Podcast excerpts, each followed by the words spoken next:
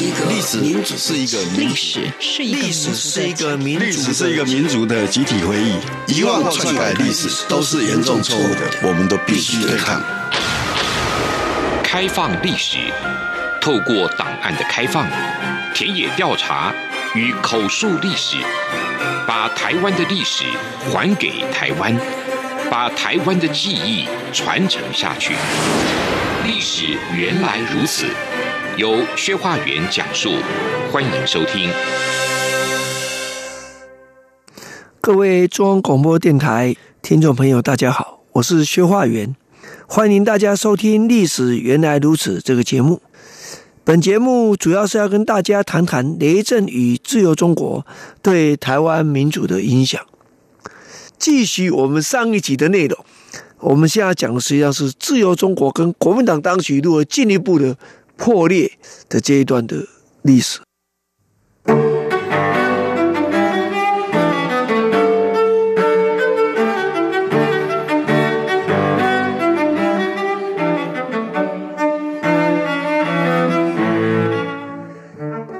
在自由中国跟国民党这个破裂的关系来讲，一开始当然是以这个祝寿专号啊，是一个非常重要的。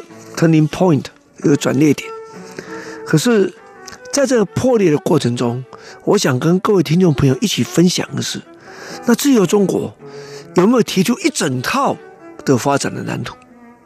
我们必须了解，自由中国在当时他没有质疑戒严的，没有质疑动员戡乱的。请问戒严令及动员戡乱时期临时条款之下，加上总动员法。自由中国如何能够主张自由民主？哎，我真的觉得佩服的紧啊！他们是当真提出一整套，我等下跟大家一起再进一步来分享了。那我们先根据时间的先后，啊，进入到啊这个阶段以后是怎样的情形呢？实际上啊，一开始发生的一个重要事情就是著名的刘自然案。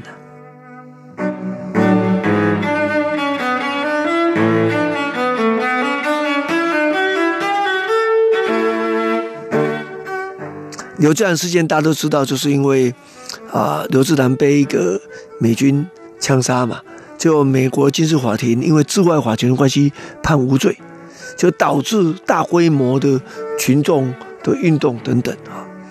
那这个运动很多是爱国学生的自发的运动，没有错，但是这里面有动员的痕迹在里面。这算不是第一次了，早在一九五五年的二月。当时军友社，军友社听起来就知道这跟国安关系很深嘛哈。的总干事呢，江海东就率领着救国团的学生跟反共义士，前往当时华美协进会主办的服装展览会会场捣乱。我靠，这这个什么意思啊？啊，就是代表了当时国民党内某一些人，可能包括蒋经国，对于美国的政策呢，不是很满意啊，所以前面也提到，雷震也曾经被怀疑是不是跟美国关系过往深密，有没有提供呃情报给美国啊？这只要维基解密出来就知道了啊。那在当时当然没有维基解密了，就是说明这个情形是这样。那刘志南事件也是一样的情形啊。当时一九五七年的五月二十三日，那么。美国的军事法庭判决这个雷诺就是那枪击刘志然的无罪嘛。第二天呢，群众就冲入美国大使馆，撕下美国的国旗，美国新闻处也被捣毁。那么又外侨被群众呃，可能有没有被施压的问题也出现了。这是一件很奇怪的事情。当时戒严时期，这大规模群众运动是怎么发生的？所以有人批评说，这可能是跟救国团有关系了哈，这是一个事情。那自由中国在这背景之下啊，固然没有写文章做进一步太深入的追查，可是也不是没处理。为什么不是没处理？大家必须知道，刘自然事件是一件多可怕的事情。受到这个冲击，行政长官辞职了，因为影响到所谓中华民国跟美国的外交关系嘛。老蒋下令彻查，就连台北市警察局长都被都被处分了。总统怎么处分到台北市啊？你要了解那个时代，没有什么不可能的啊，直接或间接而已的，是这个状况。啊，更有趣的是，我现在讲可能觉得更奇怪，下令戒严，台湾不是在戒严中吗？啊，这个问题，请你不要问我，才疏学浅的，在研究，在研究研究，看到底戒严体制下如何再戒严。我这是一个有趣的一件事情。但更重要的是，在这样的背景之下呢，那么自由中国开始积极的思考整个台湾当时如何能够推动自由民主的可能。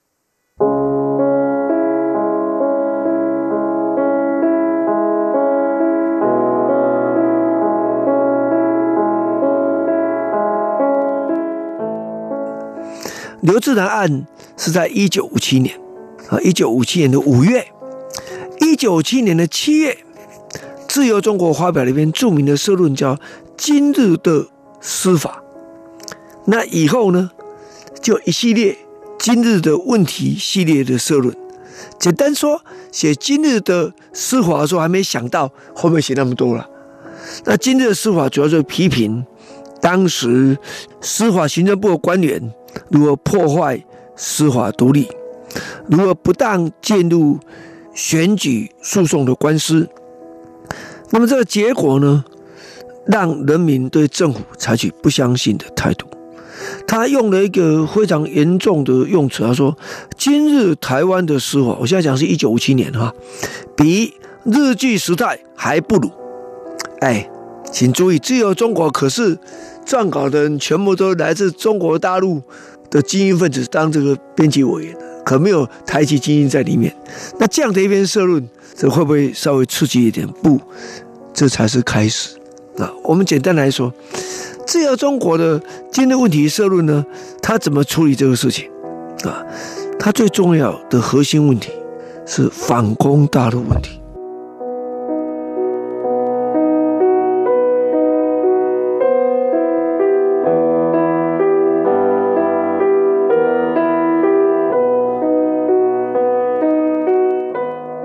知道不可能用武力反攻大陆。你还说蒋介石跟杜勒斯的这个联合公报还没有发表啊？当时很多外省籍的精英在台湾、在美国都写过文章，认为这根本就不会反攻的，这是另外一件事。如果不能反攻大陆，那请问你在台湾怎么办啊？那自由中国实际上是写了一系列的的文章，那我觉得很重要。简单各位说，除了刚刚讲那一篇今日的司法先写了嘛，还没开始进入今日的问题嘛，那这就写了是什么就说什么啊，今日问题的主轴就是是什么就要说什么，然后所以第一篇呢就是接下来反攻大陆问题，然后我们的军事、我们的财政、我们的经济、美元应用物的问题，这什么意思啊？就是很多人关系好会运用到更多美元，小地盘。大机构，我们的中央政治就中央政府政治体制，我们的地方政治，今日的立法院，我们的新闻自由，青年皇宫救团问题，我，这个还独立成一个，My God，有那么严重吗？那么另外就我们的教育，近年的政治心理与作风，那最后一篇就是反对党问题。那我刚念的这些，就是想跟各位听众朋友一起来分享，让大家知道自由中国是如何全盘性的讨论这个问题。但是我觉得应该聚焦一个主题。那请问这个时候要怎么主张自由民主啊？啊，这应该是重点吧？因为他批评的其他的内容，应该历史啊应该不会再发现了吧？要 不然就很严重哈。那怎么回事呢？啊，简单来讲，就是雷震跟自由中国认为。既然不能够迅速的反攻大陆，那就在台湾来落实自由跟民主。可是我们刚刚说了嘛，你又不批评这个戒严令，你也不敢反对动员戡乱，对不对？那你要怎么办？这应该是很严肃的问题。那我们必须了解一个关键的状况，那就是中华民国政府败退来台之后，根据中华民国宪法，台湾要选民选的省长、民选的省议会啊。可是这样，那蒋介石在台湾的正当性剩多少？所以不可以这样做。就行政院通知立法院说，那还是我们就不要那么完成地方自治的立法，啊这样哎，改用行政命令吧。那对自由中国来讲，是这就是突破自由民主的一个缺口啊！怎么可以突破呢？呃，应该说突破封锁自由民主的这个的缺口啊！你封锁，但是我找到机会，因为中华民国宪法是学习了加拿大的宪法。各位听众朋友应该知道，加拿大魁北克可是有高度自主的。中华民国宪法的地方权力也是这样的大。所以雷震想到的是什么？那依照宪法，在戒严体制下，在动员戡乱体制下，落实台湾省的地方自治，哇，那就有明显的省长哦，明显的省议会，那这个正当性就蛮强的。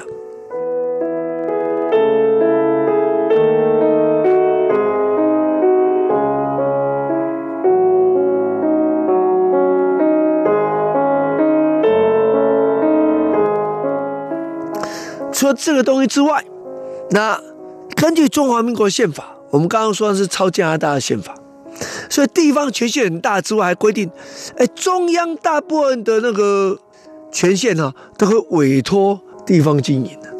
那你可以想象嘛，大概国防部可能不行啊，教育部可能不行啊，啊，啊，这个财政经济部可能不适当嘛。可是其他的权力基本上都往地方放，而且原来的那个部会就缩编。所以小地盘大机构，这名章看起来是啊，你这个过大要我们讲说瘦身嘛？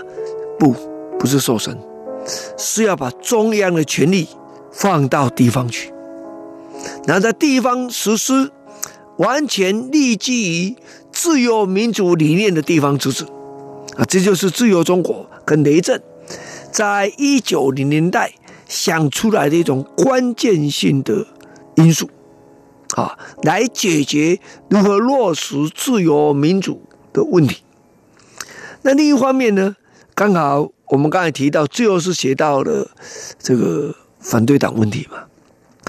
直到一九五七年今日的问题系列为止，哈，雷震跟自由中国的反对党啊，还没有切到一九六零年的主党那个主流。为什么？因为当年呢，一九五七年。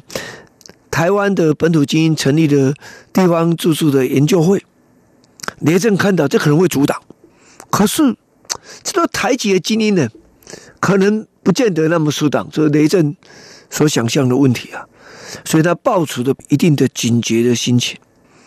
可是这种以反对党为核心的思考，是影响了后续自由中国。对台湾自由民主的贡献啊，所以这一点我想要特别跟大家再做一个一个说明哈。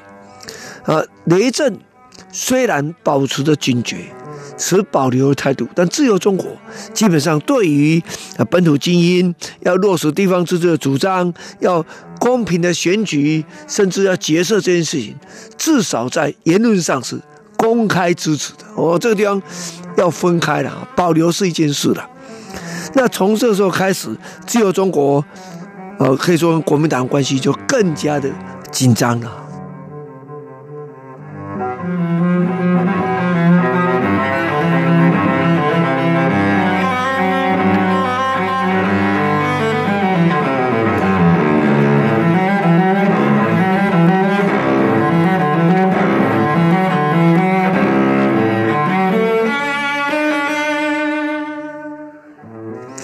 非常欢迎大家今天收听《历史原来如此》这个节目，我是薛化远。